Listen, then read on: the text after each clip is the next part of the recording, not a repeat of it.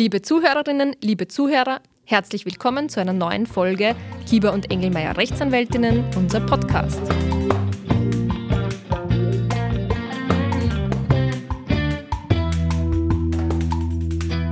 Ja, wir haben uns ja schon einigen rechtlichen Themen gewidmet.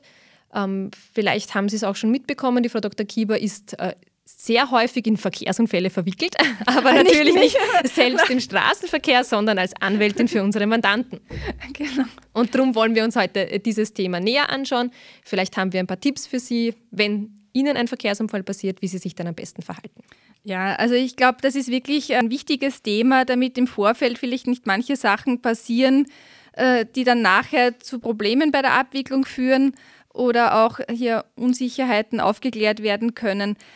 Mein erster Tipp, wenn ein Unfall passiert und es ist aufgrund der Verkehrslage möglich, machen Sie ein Foto. Gleich wie die Autos an Ort und Stelle stehen, aber bitte nur dann, wenn sie sich nicht selbst gefährden oder andere gefährden. Aber wenn das irgendwie möglich ist, also wenn weit und breit kein anderer Verkehr ist, dann machen Sie noch so, wie die Autos zusammen gerasht sind, das Foto und dann stellen sie sich weg. Wenn es irgendwelche Spuren auf der Straße gibt ähm, oder irgendwelche Fahrzeugteile herumliegen, fotografieren sie es.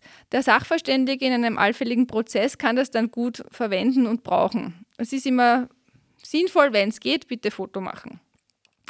Dann ist natürlich immer die Frage, was für Ersatzansprüche habe ich, wenn ich einen Unfall erlitten habe. Das erste ist natürlich der Fahrzeugschaden. Wenn ein Totalschaden eintritt, dann wird dieser abgegolten, dann bekommt man den Wiederbeschaffungswert abzüglich den Re dem Restwert und natürlich dann unter der Voraussetzung, dass der andere dran schuld ist. Also über das kann man ja dann auch trefflich streiten, äh, wer jetzt wirklich am Unfall in welchem Ausmaß ein Verschulden hat. Aber grundsätzlich, also wenn man jetzt von einer klassischen Situation ausgeht, da gegnerische Unfalllenker übersieht das Rotlicht einer Ampel und es kommt zum Unfall, dann habe ich eben auf Anspruch auf Ersatz des Fahrzeugschadens. Wenn es kein Totalschaden ist, dann bekomme ich ähm, die Reparaturkosten. Und wenn das Auto relativ jung war, also bis zwei, zweieinhalb Jahren und Erstbesitz und vorschadensfrei, gibt es auch eine Wertminderung. Äh, ich habe auch Anspruch auf Abgeltung meiner Spesen, die ich durch die Fahrten zu Anwalt, Versicherung, Werkstatt habe. Da gibt es von Gericht zu Gericht unterschiedliche Pauschalen. Das variiert zwischen ja, 50 und 80 Euro, so im das durchschnittliche Ausmaß. Eine wesentliche Frage ist auch oft, äh, na, bekomme ich jetzt einen Leihwagen, weil mein Auto ist ja jetzt kaputt und ich brauche einen Ersatzwagen, ich muss ja herumfahren. Und da ist halt dann leider die Antwort sehr oft nein, beziehungsweise es hängt von ihrer eigenen Haftpflichtversicherung ab. In Österreich haben fast alle ähm, im eigenen Haftpflichtversicherungsvertrag die Variante A abgeschlossen. Das ist der sogenannte Leihwagenverzicht. Äh, und daher steht kein Leihwagen zu. Warum nehmen die meisten Österreicher diese Variante? Weil das um 20 bis 25 ähm, Prozent Prämienreduktion gibt. Also ich kenne wirklich nur ganz wenige Fälle, wo die Leute das nicht abgeschlossen hatten gebe aber auch zu, wenn sie dann die andere Variante hatten, war das auch nicht so einfach, weil man dann ja auch darlegen muss, äh, wo ist man hingefahren, ist man mit dem Taxi gefahren, ist, hat man wirklich einen Mietwagen genommen, war das jetzt so lange erforderlich?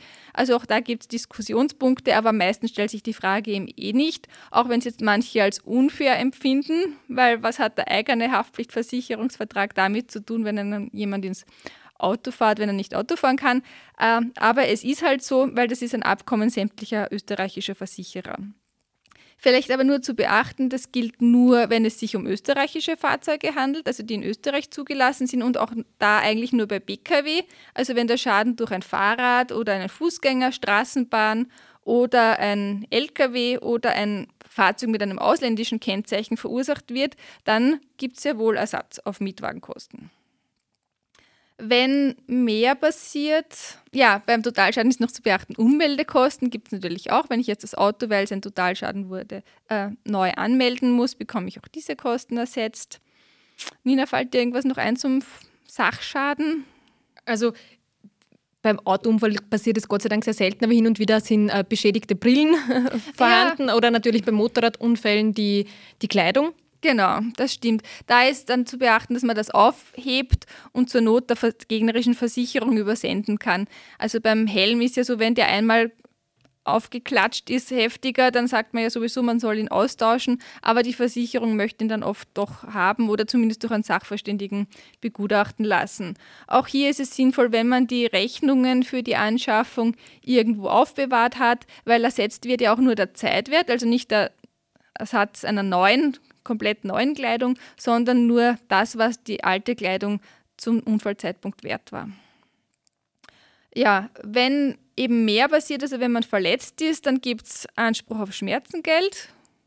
Das wird im Streitfall von einem Sachverständigen ermittelt, der die Schmerzperioden bemisst und dann im Sinne einer Globalbemessung festgelegt wird. Es gibt Arztkosten, also wenn man jetzt Arztkosten zu tragen hat. Hier ist aber zu beachten, dass man diese Rechnungen vorerst beim Sozialversicherungsträger einreichen muss. Sonst ist man nicht aktiv legitimiert, diese geltend zu machen. Und nur das, was abgelehnt wird, kann man dann äh, von der gegnerischen Versicherung fordern. Wenn eine Narbe durch die Verletzung eintritt, die das berufliche oder persönliche Fortkommen hindert, ist an eine Verunstaltungsentschädigung zu denken. Äh, Verdienstentgang, wenn ich durch den Unfall nicht so viel verdiene wie vorher.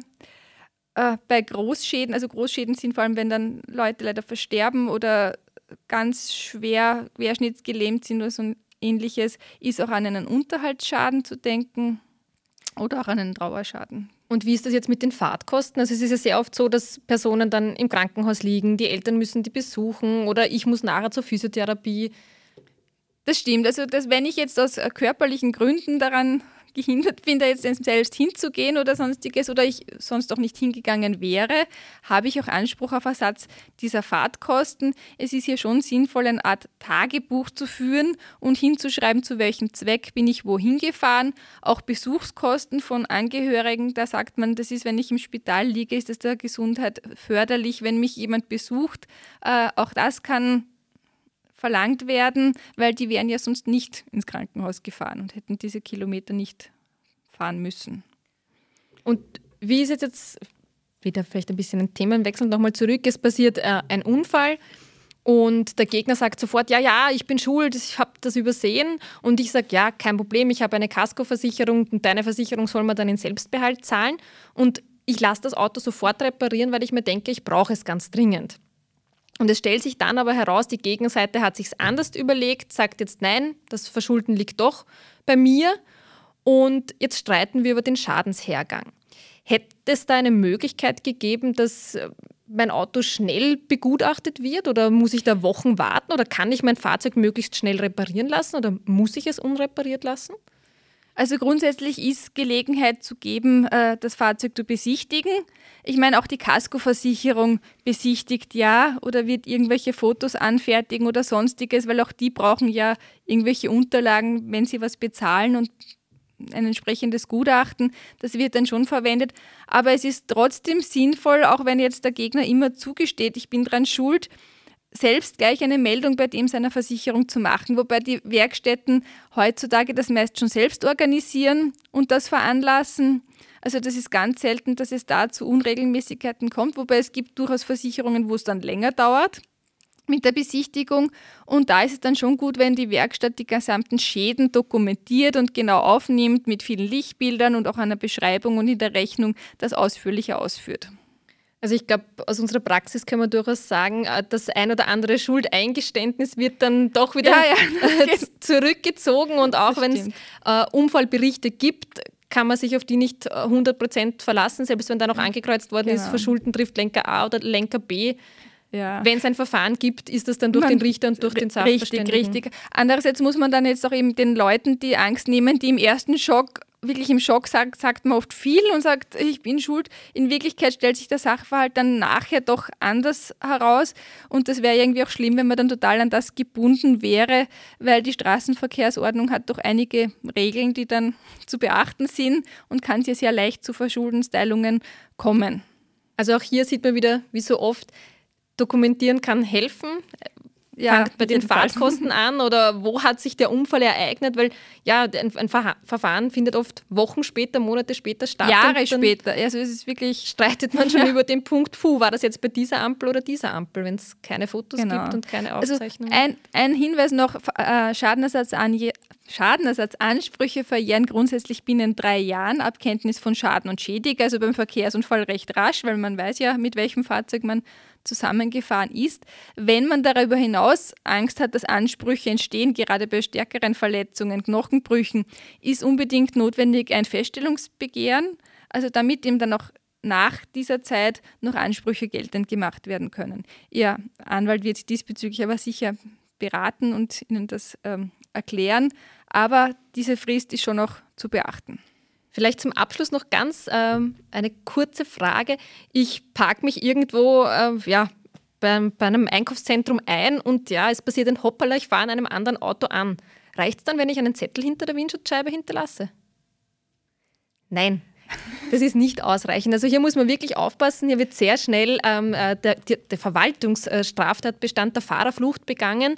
Natürlich, wenn äh, die Gegenseite, also derjenige, von dem das Fahrzeug beschädigt worden ist, den Zettel findet und er meldet sich bei Ihnen, wird nicht viel passieren. Aber es kann regnen, die Schrift ist verschwommen, der Zettel kann durch den Wind wegkommen und derjenige weiß nicht, wer den Schaden verursacht hat und kann sich somit bei niemandem regressieren. Also Sie haben hier die Verpflichtung, wenn Sie den Fahrzeuglenker nicht selbst finden, um die Daten austauschen zu können, Sie müssen umgehend die nächste Polizei aufsuchen und den Schaden melden. Also das als Kleiner Hinweis am Rande. Gut, ja, das war es schon wieder. Zu dem Thema gäbe es viel zu sagen, also auch sehr gerade bei den Großschäden mit Unterhaltsschaden, äh, Trauerschmerzengeld etc. Das werden wir vielleicht in einem eigenen Podcast einmal dann noch genauer erläutern, was da alles Thema sein kann und welche Probleme es da geben kann oder wie sowas in der Praxis abläuft. Genau, vielleicht fällt Ihnen auch eine konkrete Frage ein oder hatten Sie einen konkreten Fall, den wir diskutieren sollen, besprechen sollen, sehr gerne. Dann wenden Sie sich bitte an unsere E-Mail-Adresse podcast.ce-recht.at. Und sonst sagen wir Dankeschön fürs Wiederhören. Dankeschön fürs Zuhören. Und vorsichtig fahren.